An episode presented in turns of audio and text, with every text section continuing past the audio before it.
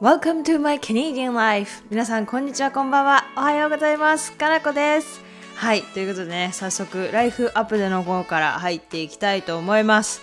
えー、実はですねと私事ではあるんですけれどもえーと、誕生日を迎えさせていただきましてですねとうとう20代を終了させていただきました。いや人生100年だとしてもう3分の1ですよ皆さん。どうしましょうね。まあ私ね年齢を隠してるっていうつもりはないんですけどまあ何歳っていうのは何て言うんですかね。ちゃんとした数字として言ってはいないのでまあ今回でねまあも今のコメントでもろバレたということなんですけれどもまあそれでもあえて数字は言わないということでね。はい。はい。ということで誕生日を迎えましていい年になりました。今までアラサーアラサーと言ってねできたんですけれども20代を公式に終了いたしました。いやー重いですね。まさか自分がねこの年になってここまで精神年齢が低いまんまこの年を迎えるというのはね自分でも本当にびっくりしております。あの心はですね本当に正直に16歳の頃から全く成長しておりません。あの同じ世代の友達とか知り合いとかに知り合いますともうつくづく自分は子供だなと再確認させられる思いでございます。はい、ということでね、はい、私が誕生日を迎えてちょっとまあ年を食ったなと実感している話はちょっと置いておきましてですねえーとまあ、そうそうですねあの一応誕生日ということでですねあと2ヶ月ほど前からローカルではあるんですけれどもギブソンというですねすごい小さな港町があるんですね。バンクーバーから、えーと、バンクーバーから約1時間でそれフェリーに乗って40分。だからまあ2時間弱で着くあの、まあ、島ですね。フェリーに乗らなきゃいけないので、まあ、大きな島というか何て言うんでしょうね。ところがあるんですけれどもそこにあの小旅行をですね。してまいりました。あの本当にコロナが始まってからですね。本当にどこも行ってないんですよ正直に言って。自分の死からももう数えるほどしか出てないぐらい本当に本当に出てなくてもうずっと溜まってて日本にも帰れないし家族にも会えないしもうね何て言うんですかね自由がある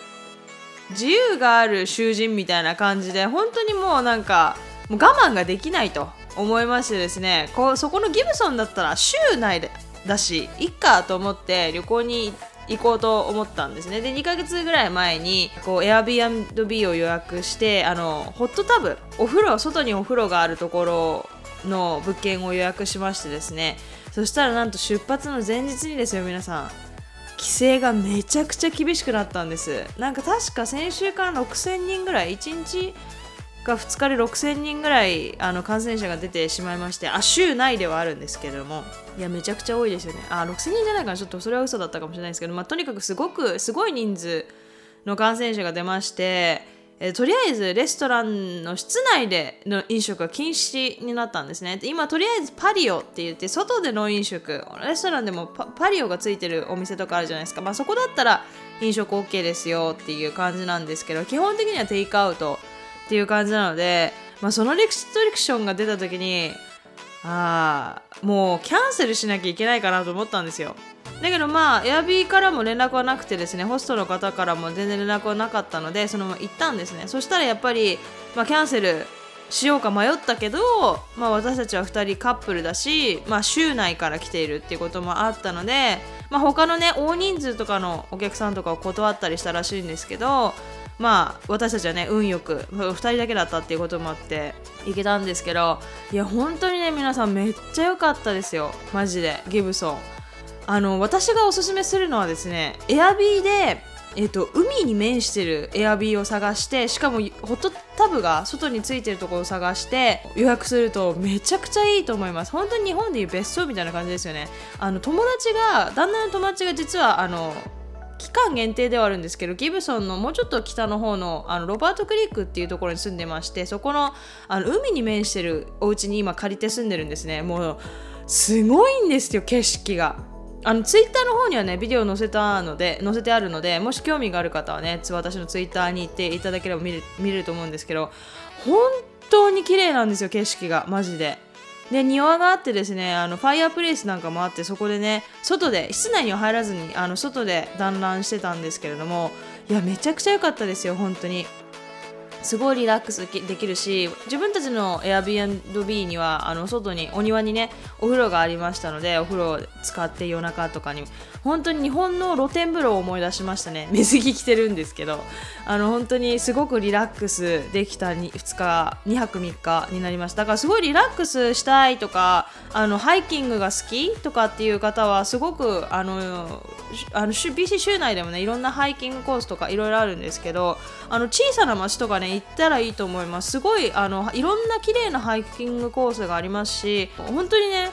ネイチャーが BC 州は売りでもありますのであのバンクーバー周辺にもいっぱいあるんですけど本当に車でね1時間とか行っただけですごく可愛い街もう映画に出てくるような街に出会えますしだからすごくロードトリップおすすめですね。フェリーなんかも車に乗って行けますので近場でねフェリーにも乗れるっていうその何て言うんですか日本ではなかなか普段は経験しないようなことを経験できたりするので私は個人的にすごくおすすめです。今回ね私あのビクトリアは行ったことあるんですけど何回も。だけどギブソンとかその小さめの町バンクーバアイランドにめちゃくちゃあるんで七芋とかね。そういう上の町は行ったことがないのでああとソルトスプリングアイランドも私行ったことあるんですけど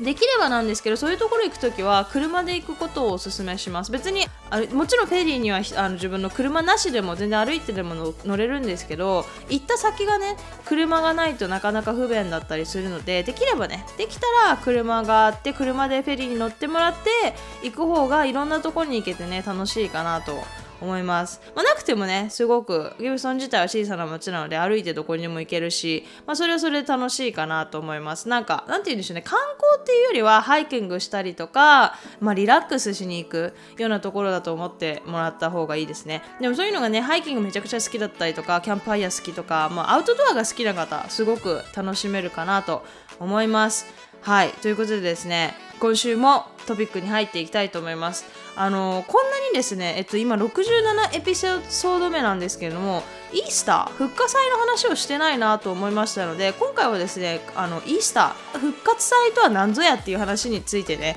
していこうかなと思います。ちょうどね、えーと、日本時間ではもう過ぎてしまったんですが今日カナダではイースターマンデーといってですね復活祭後の、えーと月曜日と言われてるんですけれども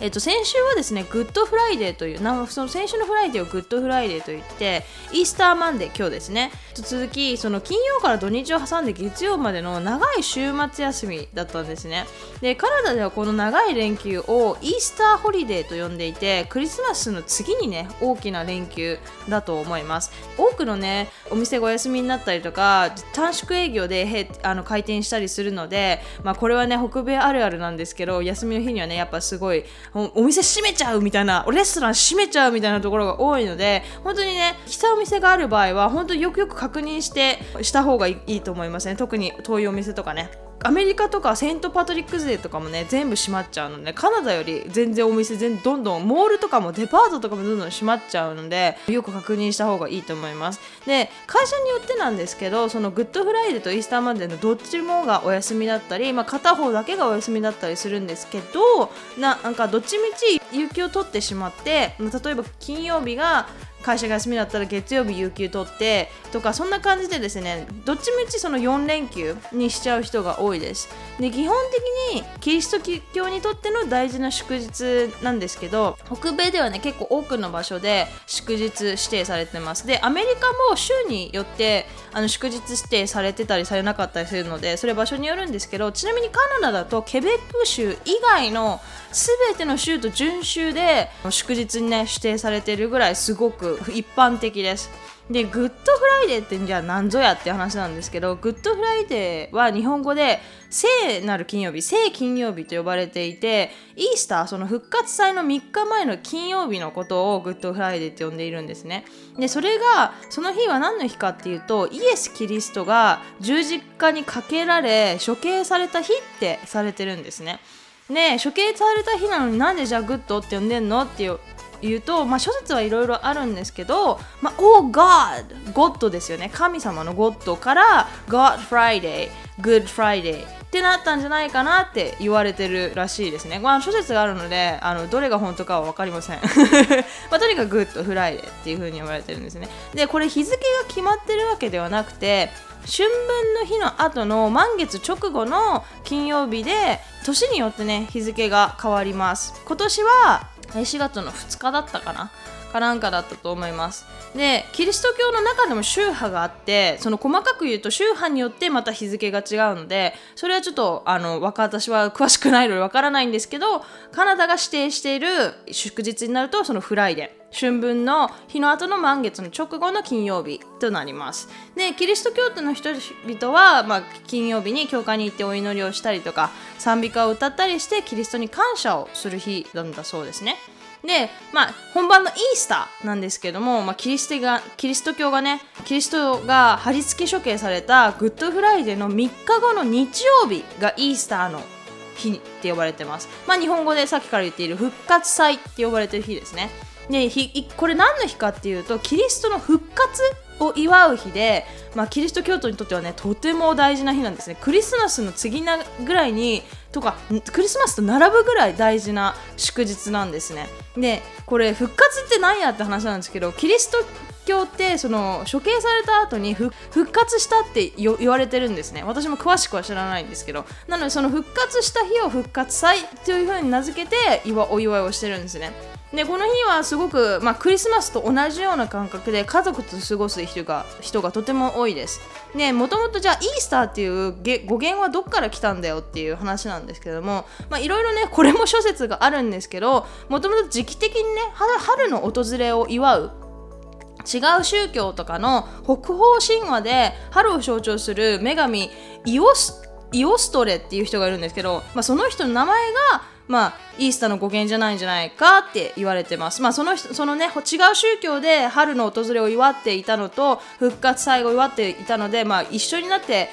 ね、祝ってたから、まあ、イイオストレイ、イースターみたいな感じになったんじゃないかなって言われてるらしいですね。でクリスチャンじゃなくてもカナダでは多くの州が、まあ、この日をね祝日に指定しているので家族で過ごしたりとか子供たちのためにエッグハントをしたりとかとか、まあ、いろんな人がねそれぞれの方法で祝うお祝いをする日でもあるんですね。ね、この祝日にもシンボルっていうものがありましてですねこの祝日が近くなるとっていうかもう1月ぐらいにはねもう見えますね1月ぐらいになるともうお店でねもう嫌でも目に入ってくるのがうさぎと卵関連のお菓子。もうすごいんですよ。ぬいぐるみからおもちゃからチョコレートからもうわっさーっともうどこ行っても見ますよ。もドラッグストア行っても見るしスーパー行っても見るし100均行っても見るしもうどこにでもあります。でうさぎやその卵はねイースターのシンボルとされているんですけどそれにはちゃんと理由があってうさぎっていうのはえーと、多産？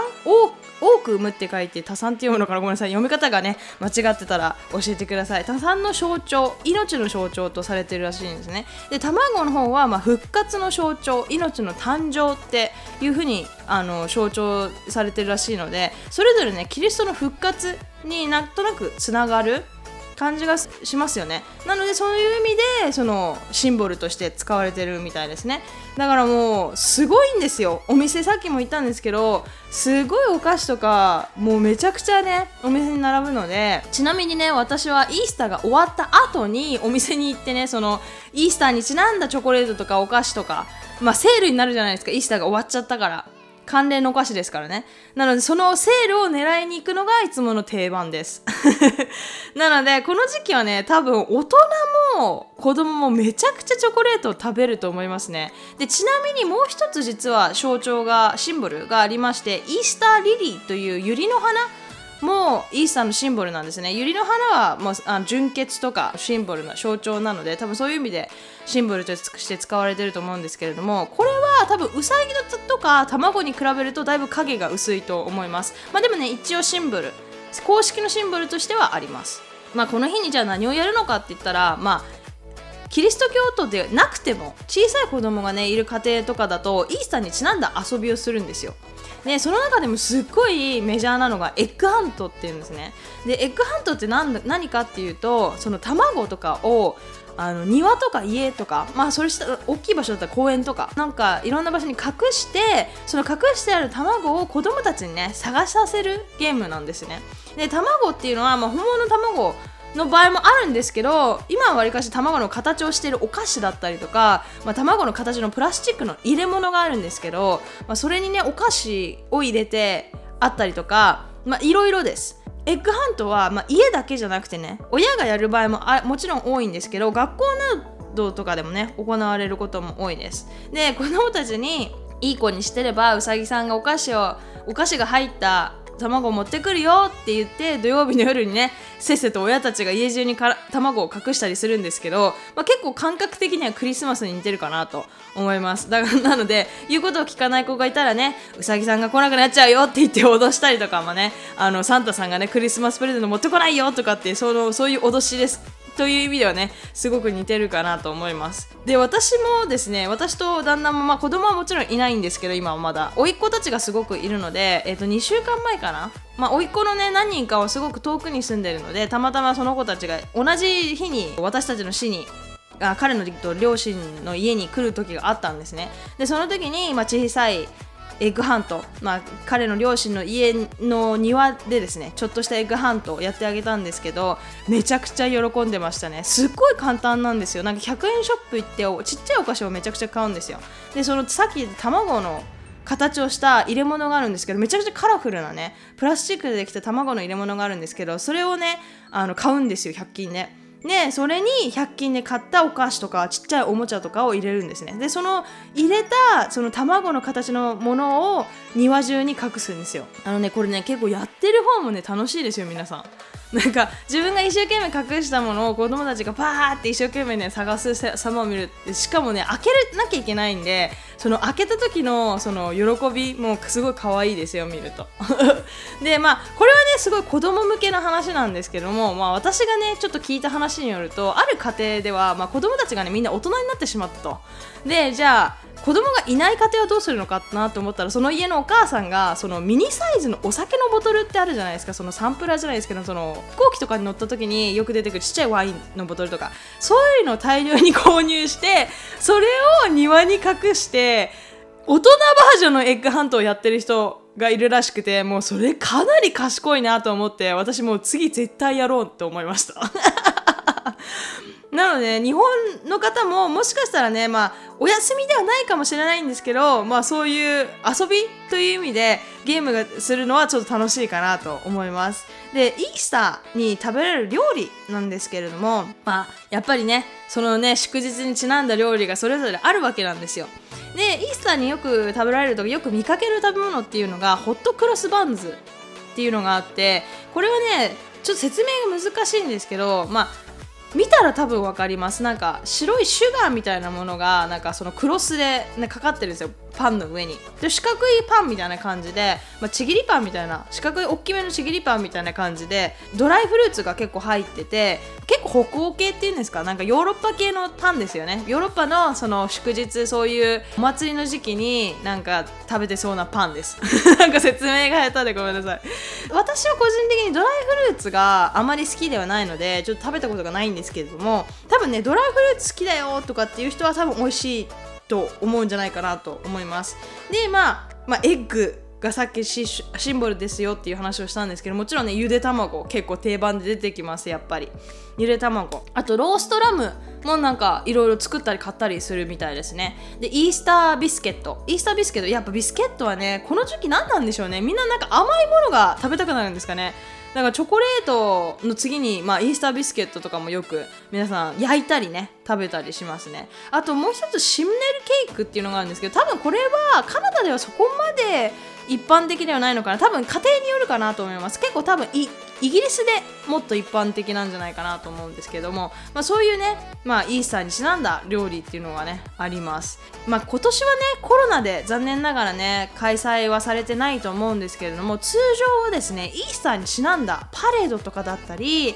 子供向けのね屋外 egg hunt だったりとかいろんなねなんかそのちっちゃいお祭りとかそういうイベントがねいろいろあのある楽しい祝日でもあるんですね。で子供向けのイベントなんかでは egg hunt だけではなくてその face paint があったりとか egg roll とか egg walk とか egg paint、まあ、卵をね装飾するやつですね。 egg race とか。 egg roll っていうのはその小さな丘があって卵を転がすんですよ。で誰が一番早くとか。エッグウォークっていうのは卵をそのスプーンとかトレイとかの上に乗せて落とさないようにしてしながら走ったりするレース、まあ、要するにまあ卵にちなんだいろんなゲームですよね。とかがそういうねイベントが開催されたりするので結構ね楽しいと思います。なんか日本ではねなかなかやんなかったり見ないねゲームとかがあると思うので多分こういうね日本にないお祭りなどの経験ができるのが多分海外在住のいいところかなと思います。はい。はいということでね今週はねちょっとイースタ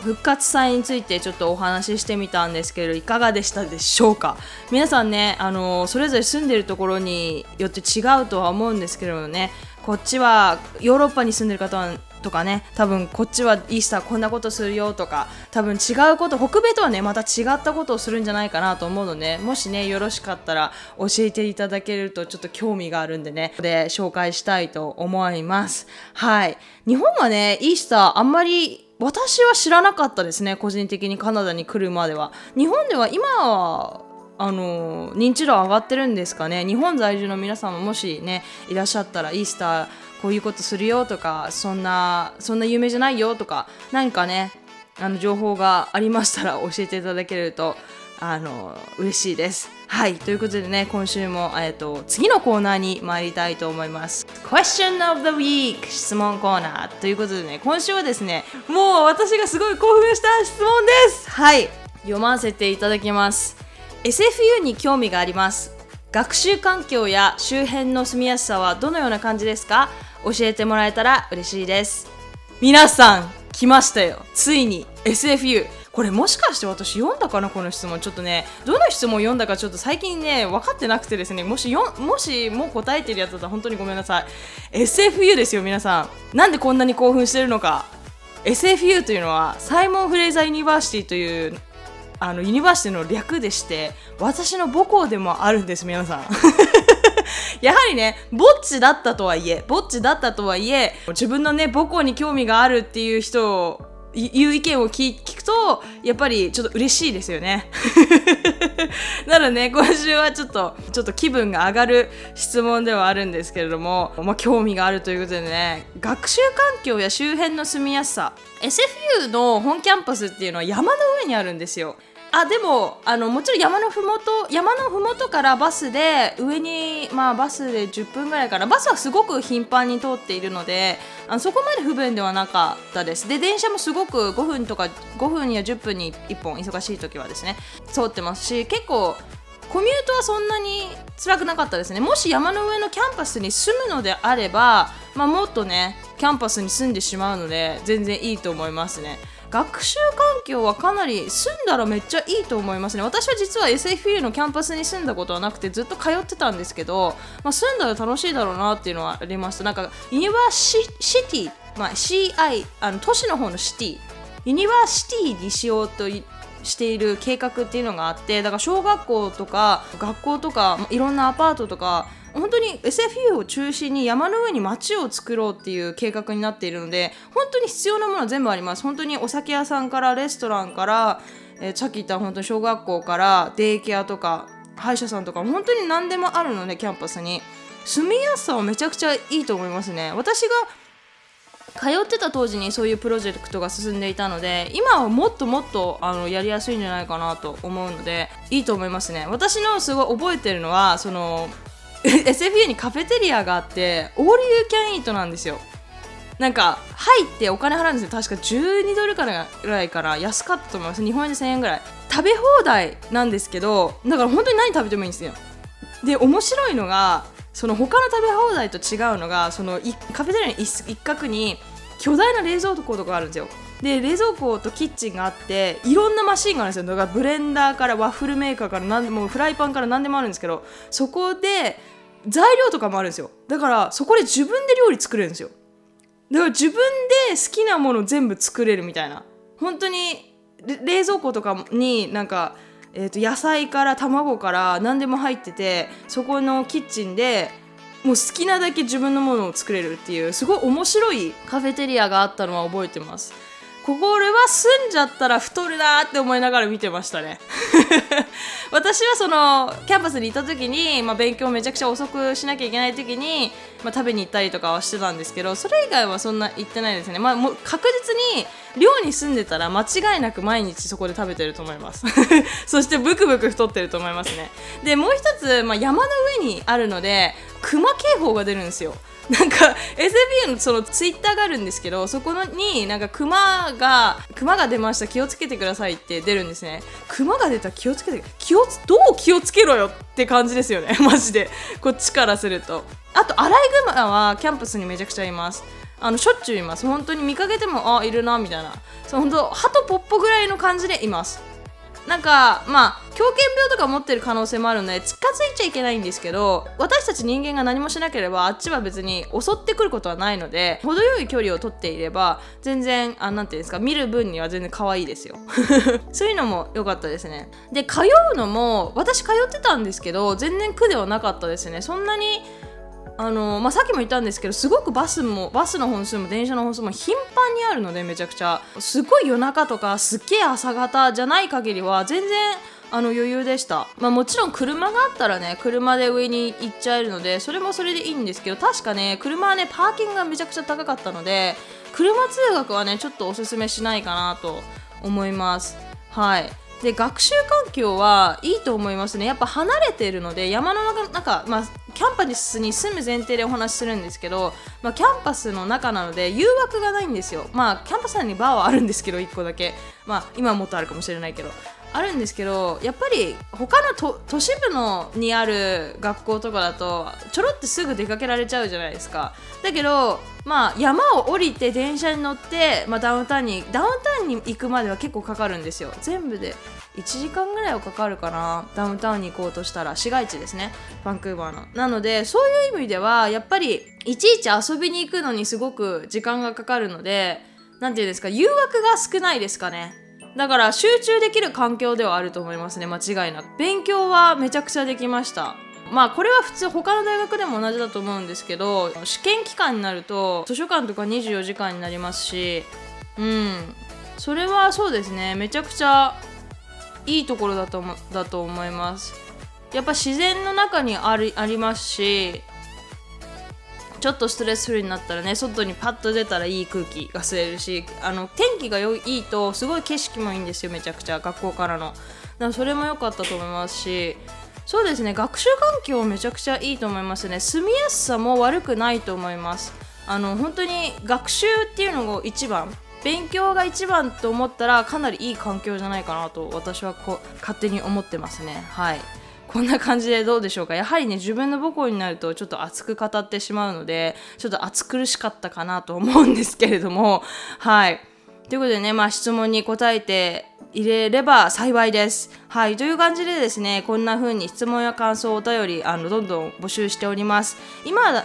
はですね最近はそこまで多くないので多分送っていただけたらすぐ読めるかと思いますのであの質問とかねもしあればどしどし送っていただければなと思います。えっ、ー、とお便りフォーム E メールアドレス Twitter の DM からねどんな方法でも好きな方法で送っていただければなと思います。もしね Apple Podcast で聞いてくださっている方がいたら星5つつけてくださると本当にね励みになります。トピック、えーとリクエストもねあのどしどし募集中ですのでこんなこと喋ってほしいですとかこういうこと知りたいですとかありましたらね教えていただけると嬉しいですはいということでね今週はこれぐらいにしたいと思います Thank you all so much for listening I hope you have a wonderful week and I see you all on my next podcast Thank you very much